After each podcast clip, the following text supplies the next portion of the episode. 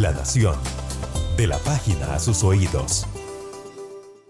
Hola, bienvenidos al Mundo esta semana, un podcast de La Nación dedicado a analizar qué ha sido noticia en el mundo durante los últimos siete días. Los saluda Pablo Fonseca y me encuentro junto al editor de la sección del Mundo de la Nación, Víctor Hugo Murillo. Esta semana, Trump fue absuelto en el juicio político en el Senado. Además, comenzó el proceso para que los demócratas elijan a quien será su candidato para enfrentar a Donald Trump en las elecciones nacionales de Estados Unidos de este año. Y finalmente, comienza la campaña electoral en Bolivia, donde Evo Morales lucha por un puesto político de nuevo. La Nación. Don Víctor, como todos esperábamos, Donald Trump fue absuelto de los cargos que le imputaban los demócratas y con los cuales querían quitarlo del poder. ¿Cuáles son las consecuencias de esta decisión? Era lo que todos esperábamos, ¿no? Pues sí, efectivamente, Pablo, eh, no hay, no hubo sorpresa, y era lo, más seguro es que no iba a haber sorpresa. Eh, evidentemente es un triunfo muy importante para el presidente, que además sabrá, ya empieza a explotarlo con todo esa, ese arsenal eh, verbal que caracteriza a Trump, ¿verdad? Este, y que él lo disfruta mucho, por cierto. Para los eh, republicanos, digamos, despeja todavía más eh, la cancha con mira a las elecciones presidenciales de noviembre. Para los demócratas abre un periodo de incertidumbre porque habrá que ver cómo reaccionan los ciudadanos cuando el proceso electoral comience a avanzar, tomando en cuenta un antecedente que fue clave cuando el presidente Bill Clinton fue sometido a un impeachment en 1999. Y resulta que en ese momento eh, Clinton también fue absuelto y eso le favoreció tremendamente eh, sus posibilidades de reelección y de hecho lo fue reelegido y eh, los republicanos pagaron una factura muy cara. Ahora el asunto aquí es ver cómo reacciona el ciudadano estadounidense frente a esta absolución y de cara a las elecciones presidenciales. Los demócratas insistieron mucho durante el proceso que Trump había violado los deberes como presidente y a pesar de todo, solamente un republicano se pasó del bando de ellos, que fue Mitt Romney, que además pasó a la historia porque es el primer republicano que vota contra un presidente de su propio partido en un proceso de, de impeachment. Pero más allá de eso, los republicanos salen fortalecidos del proceso, me parece a mí, porque sus tesis fueron contundentes. No hubo una prueba real de que Donald Trump hubiera logrado la coacción eh, ante el presidente de Ucrania, que era por lo que se le acusaba, sino que también los demócratas mostraron que los procesos de impeachment son procesos políticos, pero que se pueden politizar todavía de una mala manera para tratar de atacar a un jefe de Estado, un jefe de gobierno en, ejercicio, y que eso es peligroso y fue parte de la argumentación de los demócratas, perdón, de los republicanos. Eso va a afectar también a la figura demócrata que vaya a enfrentar a Trump a final de año, el hecho de que los demócratas hayan insistido en un proceso de impeachment que no tenía bases sólidas realmente para, para destituir a un presidente.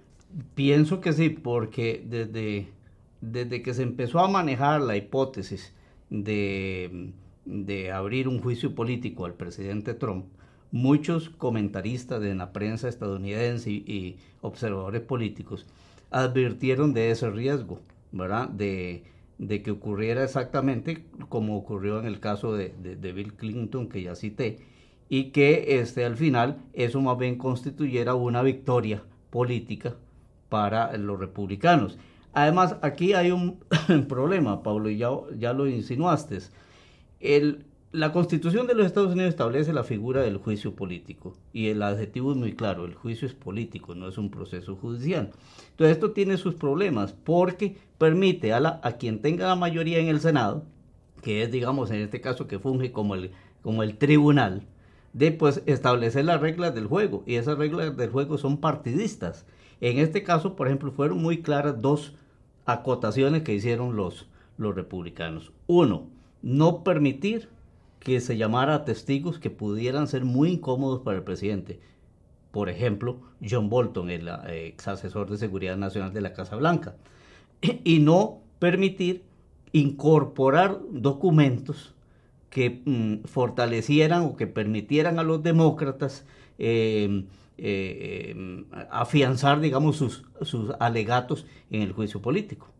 Entonces, cuando, cuando la mayoría republicana, que en eso sí los, los 53 fueron claros, o sea, hubo una disciplina de partido, de allí prácticamente ya ahí quedó enterrado cualquier posibilidad de... Entonces, el, lo que yo veo es que el, juicio político, digamos, es una herramienta que, que mm, provee la Constitución de los Estados Unidos, pero que tiene, pienso, eh, eh, al ser político, falta eh, posibilidades de de normar un proceso en el cual realmente haya eh, eh, más, eh, que llamemos, justicia y posibilidades de que, por ejemplo, la parte acusadora pueda, en este caso, digamos, llamar testigos e incorporar documentos, ¿verdad? de no, aquí se impone la, la mayoría política y se acabó.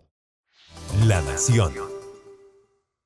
Don Víctor, hoy es viernes, las primarias empezaron para el Partido Demócrata el lunes pasado en Iowa, con el caucus en Iowa, y todavía no tenemos claridad quién está en este inicio de la carrera al frente, porque hubo un problema con un app, hubo un problema tecnológico y los demócratas no tienen claro eh, en este momento quién realmente ganó. De hecho, la dirigencia demócrata está pidiendo un recuento. El problema parece haberse dado con un app que fue desconocida prácticamente para las personas encargadas del registro de los votos hasta hace unas semanas. Además de eso, falló el sistema de reporte por, por teléfono debido a que no estaban preparados para que todo el mundo empezara a llamar por teléfono a dar los resultados. Un fiasco completo. El presidente Donald Trump aprovechó eso para atacar a los demócratas e incluso decir por tweet que si así quieren manejar el sistema de salud, como están manejando las elecciones de sus partidarios, que son incapaces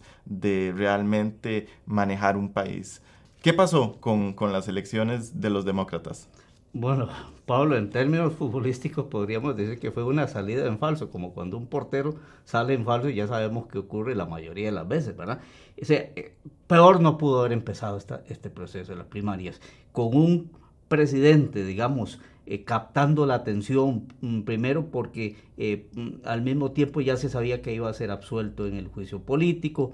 El martes, eh, mm, el, martes 4 de febrero fue, pronunció su, su, mensaje sobre el Estado de la Unión, es decir, con un presidente con una gran exposición, aprovechando eso, y los demócratas tropezando acá, pues realmente no es el mejor inicio y Trump se sabe que es un experto en aprovechar esas debilidades y eso de cara a, la opinión pública no deja de tener su impacto. Bueno, el resultado es que en estos momentos eh, el dato que, tenemos es que hay escrutado un 97% de, de, los datos de esas asambleas eh, de electores, que son los caucus, eh, que hay casi un empate eh, virtualmente hay un empate entre Bill Sanders y Pete eh, ¿verdad? Pero eh, no hay del todo certeza eso. entonces, esto deja al Partido Republicano, eh, nomás empezando ya en una situación bastante incómoda, ¿verdad? Muy bien. El otro punto es analizar quiénes son los candidatos más fuertes. Usted me mencionó a Sanders y a Buttigieg, pero todos tenían la mirada puesta en, Joe Biden, porque se supone que es el candidato fuerte, y Joe Biden quedó cuarto, en cuarto, quinto lugar. cuarto lugar en estos momentos, sí. En estos momentos, digamos, eh, eh, en estas eh, caucus que, que, reparten 41 delegados, que por cierto es muy interesante que en el estado de Iowa, el ganador no se lleva todo, no se lleva todos los delegados, sino que se reparten proporcionalmente y en este momento Sander y Buttigieg tienen 11 eh, cada uno. Eh, quiere decir que los otros 22 tendrán que repartírselos Elizabeth Warren, que está en tercer lugar, eh, Joe Biden y algún otro más, ¿verdad? pero sí, el, Biden, por lo menos en este inicio de este proceso en Iowa, pues no, no ha tenido el mejor suceso.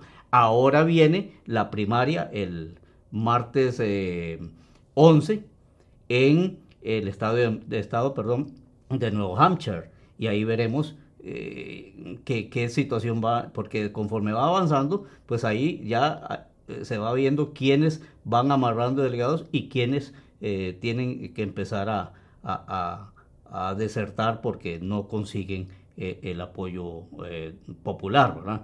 De manera que estaremos ahora con, con las primarias de Nuevo Hampshire y luego, pues ni se diga en marzo, cuando se viene el famoso supermartes, que son primarias, si no me equivoco, por lo menos en 10 estados y que son determinantes. La Nación. Por otro lado, en Bolivia, la política se está volviendo a mover muy fuerte, va a haber elecciones y no hay una sorpresa, pero hay algo importante, que es que Evo Morales trata de regresar de nuevo a Bolivia para tener poder político, esta vez como senador. ¿Cómo está el movimiento político en Bolivia en este momento, don Víctor? Bueno, en estos momentos hay una situación muy particular. Pese a todo lo que ocurrió en noviembre del año pasado, que vino la renuncia de Evo Morales, todo el proceso, eh, todas las irregularidades en las elecciones que quedaron demostradas por una auditoría que hizo la, la OEA, el partido de Evo Morales, el movimiento al socialismo, sigue siendo en estos momentos el partido más fuerte, por lo menos si nos atenemos a, las encuestas de intención de votos que le están dando al su candidato presidencial, que es el exministro de Economía, Luis Arce, un 26% de intención de voto. Eh, eh, porcentaje que no sería suficiente para poder eh, elegirlo presidente el 3 de mayo, sino que se necesitaría una segunda ronda el 14 de junio.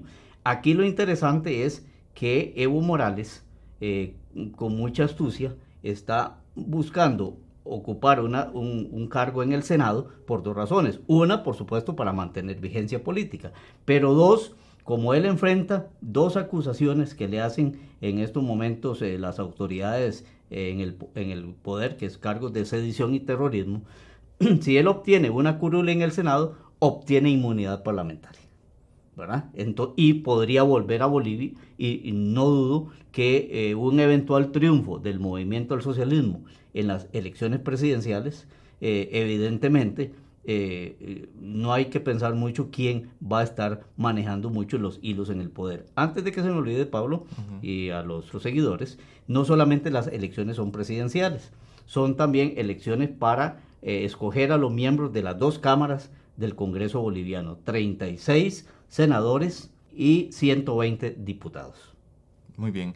¿Y cuáles han sido las reacciones de otros sectores políticos ante el anuncio de que Evo Morales está dispuesto a regresar a Bolivia a, influir en la política nacional? ¿Lo han aceptado abiertamente o ya le han advertido que va a tener problemas? No, evidentemente hay preocupación entre las fuerzas centristas y de derecha que se oponen a, a Evo Morales, pero tienen un problema. Bueno, sí, en primer lugar, ya hay sectores que están anunciando que van a impugnar la candidatura al Senado diciendo que la Constitución establece que el candidato debe haber residido por lo menos los últimos dos años en, en, el departamento por el cual aspiran. Y en este caso el departamento por el cual aspiraría o aspirará este Evo Morales es Cochabamba.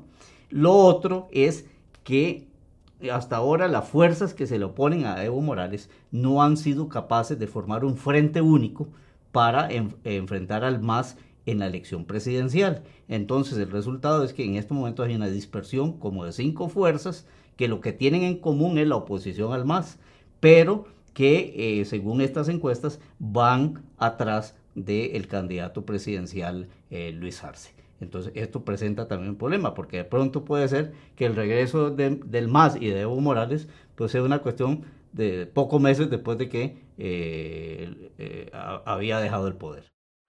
La Nación. Muchas gracias por acompañarnos. Lo esperamos de nuevo en siete días para analizar qué ha sido noticia en la última semana. Hasta entonces y feliz fin de semana. Muchas gracias. La Nación le trae lo que necesita saber cada día. Lea, vea y escuche más en nación.com y en nuestras redes sociales.